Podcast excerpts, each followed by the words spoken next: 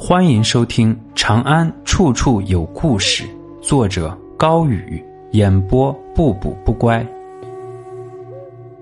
古代官员领取工资的地方，东仓门。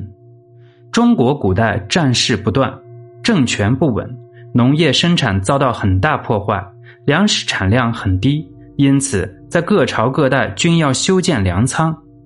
粮仓分为官仓和义仓。官仓一般修建在都城附近，它的功能是给皇帝以及大臣提供俸禄、军饷。驿仓一般修建在全国各地，很多有钱人往粮仓里捐献粮食。凡是遇到灾荒、战乱，从驿仓给老百姓分发粮食。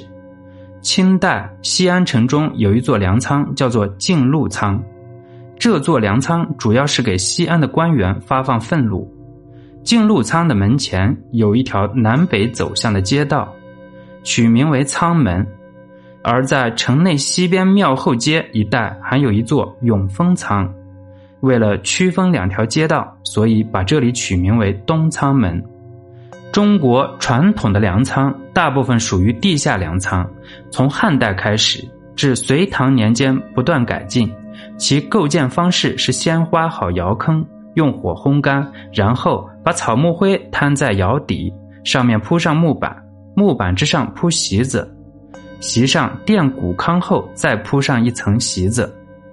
这种席子加糠法可以使粮窑隔湿保温，犹如一个巨大的保温瓶，而且封存粮食都在冬季进行，可以达到低温储粮的效果。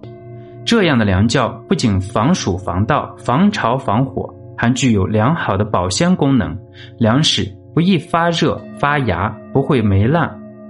在唐代，这样的地下窑仓里，稻米的保质期为五年，谷子的保质期更是长达九年。如今的东仓门已经没有了当年丰裕的粮仓，也不见当年分发俸禄的场景。来往不绝的人群回响着五谷丰登的时光。本集完，非常感谢大家的收听。